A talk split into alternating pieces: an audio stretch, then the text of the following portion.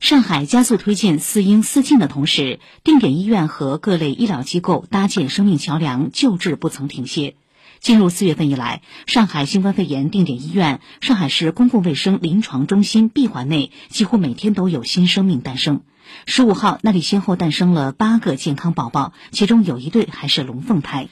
截至昨天八点，上海市公共卫生临床中心在本轮疫情中，通过医院多部门多学科统筹协作，累计收治孕妇四百六十二名，在闭环内出生五十八个新生儿。定点医院上海交通大学医学院附属仁济医院南部院区昨天传出消息，中医治疗已纳入常规新冠患者治疗流程。目前，除特殊用药禁忌和孕产妇患者，已实现中药使用全覆盖，中药使用率超过百分之九十五。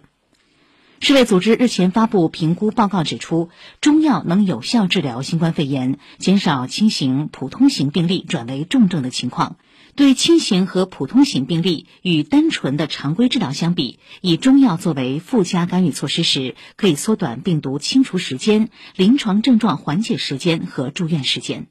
以上由记者吕春露报道。